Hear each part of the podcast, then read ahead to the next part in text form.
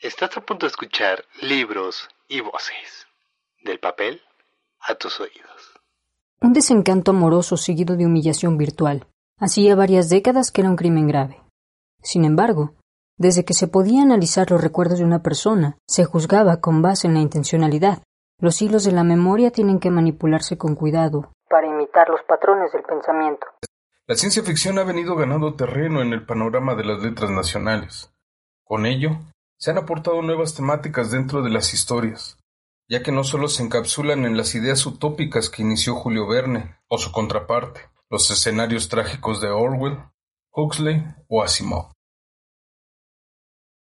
En esta nueva forma de narrar, los escritores contemporáneos reflejan una realidad que, hace algunos años, pudo haber representado una simple simulación con software sofisticados, inteligencia artificial, redes sociales y dispositivos que analizan todo a su paso. Hoy esa realidad, en nuestra vida cotidiana, la hemos construido nosotros. La nueva ficción responde al nuevo presente, y son los conflictos internos quienes se enfrentan a los tormentos de afuera. En este nuevo estilo, parece adelgazar más la línea entre lo que creemos que es realidad y una simple simulación. En ansibles, perfiladores y otras máquinas de ingenio, Andrea Chapela logra confeccionar diez relatos de esa nueva narrativa, en donde los escenarios protagonizados, todos por mujeres, están alterados por el tiempo y las emociones que trascienden desde el amor hasta la melancolía, que trae consigo los recuerdos y nos llevan a la tristeza. Siempre pensamos que al compartir las cosas, realmente el otro las experimentaba como nosotros, pero no. Alan podía saber qué sentía yo, pero eso no hacía que me comprendiera mejor. La decisión entre sus sueños y los míos, no había manera de que la relación siguiera.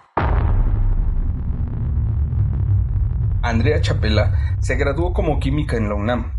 Estudió la maestría en escritura creativa en la Universidad de Iowa, Estados Unidos, de 2009 a 2015 publicó la tetralogía Baudis, que empezó a escribir a los 15 años. En 2018 recibió el Premio Nacional de Literatura Gilberto Owen por Ansibles, Perfiladores y otras máquinas de ingenio. Un año más tarde ganó el Premio Nacional de Cuento Juan José Arreola por el libro Un año de servicio a la habitación y el Premio Nacional de Ensayo Joven José Luis Martínez por Grados de Miopía.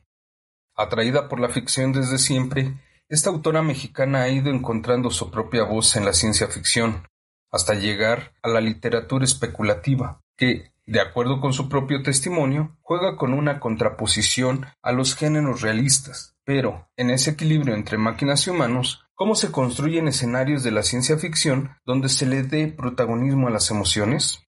La manera más sencilla para escribir es comienzo poniendo límites como al terreno de juego. Y entonces para Ansibles yo sabía que quería escribir un libro de ciencia ficción. Quería que fuera un libro donde todos los personajes principales fueran mujeres. Para reducir el campo de acción de la ciencia ficción, me dije a mí misma, bueno, vamos a ir eligiendo ciertas tecnologías futuristas o casi fantásticas y hagamos que esas tecnologías siempre se inmiscuyan en medio de una relación interpersonal, ¿no? Porque también una de las preguntas que me hacía era cómo serían los cuentos de la vida cotidiana y de las vidas mundanas de personajes de ciencia ficción. Ya hay algo de eso en Bradbury, ¿no? Y en Crónicas Marcianas y así como de esta idea de cómo se verían estas vidas normales en un futuro, ¿no? Mucho más tecnológico. Y la última pieza que llegó fue darme cuenta que quería escribir sobre México. Y esa fue como la última pieza, darme cuenta que escribir ciencia ficción en México también era muy rico, ¿no? Y que me, me dejaba elegir estos escenarios que fueran mucho más que vienen de mis recuerdos y de sensaciones y lugares ¿no? altamente emocionales e importantes para mí, ¿no? En los cuentos de Chapela, el lector podrá mimetizarse, porque muchos de esos escenarios los vive en carne propia. Cuentos como Perfilada y 90% Real proyectan el mundo contemporáneo, donde las redes sociales registran nuestra vida completa y la convierten en una simple base de datos que se almacena para revelarla en el futuro e incluso el presente.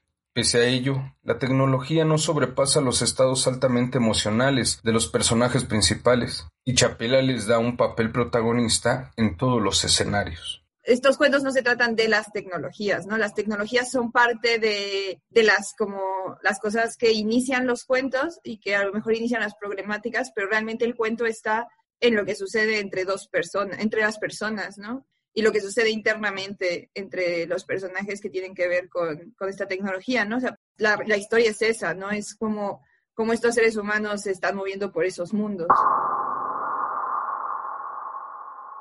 Una vez que podías ver tus recuerdos, ¿por qué no compartirlos?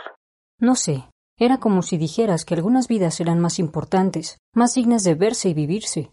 Y luego, toda esa gente que intentaba tener vidas interesantes solo para que las vieran las demás. A través de esa metodología, de sobreponer las emociones humanas por encima de los problemas que trae la tecnología, la autora nos presenta un discurso en donde la ciencia ficción es más la respuesta de lo que sucede en el presente que la predicción del futuro la ciencia ficción, para comenzar, siempre es una respuesta al presente. El autor está tratando de decir algo y todo lo que elige para mostrarle al lector es en pos de ese decir algo. Cuando uno está haciendo ciencia ficción no está buscando prever el futuro, ¿no? Eh, eso no es para nada la intención. Y lo que permite la ciencia ficción es comenzar a especular o hacer cábalas, ¿no? De, bueno, si las cosas siguen así, ¿qué pasaría, no? Todo se moldea perfectamente en pro de los avances tecnológicos. Sin embargo, aunque se trate de tirar los recuerdos, tomarlos con fuerza y redirigirlos con ciencia y personas especializadas en la materia, a ellos se le interpone lo humano, el miedo, los celos, el dolor y la tristeza, pero también el amor y la empatía. La ciencia ficción ha sufrido cambios y se ha transformado.